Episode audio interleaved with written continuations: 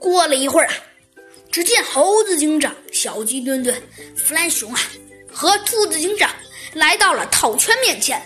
小鸡墩墩一边嘿嘿的傻笑，一边瞧着那些套圈的礼物。兔子警长、猴子警长和弗兰熊都丈二和尚摸不着头脑。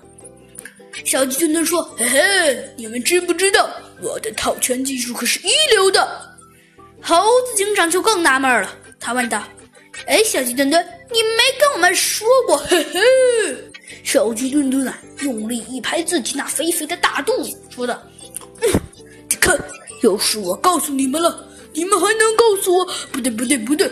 呃，要是我告诉你们了，你们你就你们就都知道我的腾讯技术很高了。”哼，小鸡墩墩，可是你刚刚不都告诉了我们了吗？啊啊！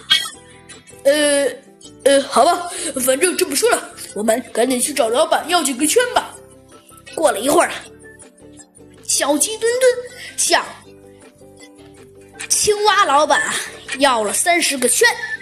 哼哼，小鸡墩墩啊摆出了一副要大显身手的样子。只见小鸡墩墩那硕大的眼睛里发出了愚蠢的光芒，他看中了呀，最中间不对，确切来说是最远的那个巨型的布娃娃。小鸡墩墩心里想的什么呀？猴子警长、弗兰熊和兔子警长都是不知道的。只见那小鸡墩墩二话不说，他一只手飞起一下，瞬间一个圈就像闪电一样飞了出去。但是可惜，那个圈子呀，打在了最后面的，不对，确切来说是最后面又最中间的那个礼物上，结果又弹歪了，弹到了另外一个小小的玩具上。小鸡墩墩叹了口气，对着老板摇了摇手，说道：“唉，唉，太惨了。”小鸡墩墩说着。沮丧着拿起了第二个圈，第二个圈，小鸡墩墩比出了一个帅气的姿势，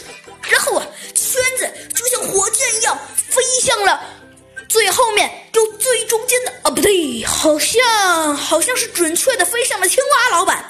青蛙老板来不及躲闪，就被这个突如其来的巨型大圈子打了个正着。小鸡墩墩有些不好意思，挠了挠头，说道。嘿嘿嘿，呃，射歪了。过了一会儿，八个圈都用没了。小鸡墩墩呢，已经要气炸了。只见他他两手拿着两个圈圈。小鸡墩墩大声叫道：“尝尝我的小鸡墩墩飞去！”可说到一半，突然呢，一张大手一下子把小鸡墩墩推到了一边去。没错，那正是弗兰熊。弗兰熊。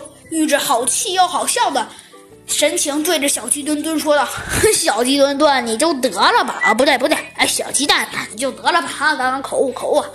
哎，你这只小鸡蛋蛋，我告告告诉你，你你还是得了吧！你把那两个圈子用用给我留给我我我和猴子警长多多好，你别浪费。可是啊，这个圈子已经飞了出去了。可是奇迹的事就发生了呀！只见……这个小圈一下子套中了毛绒布娃娃的头，好嘞！小鸡墩墩大声的叫道。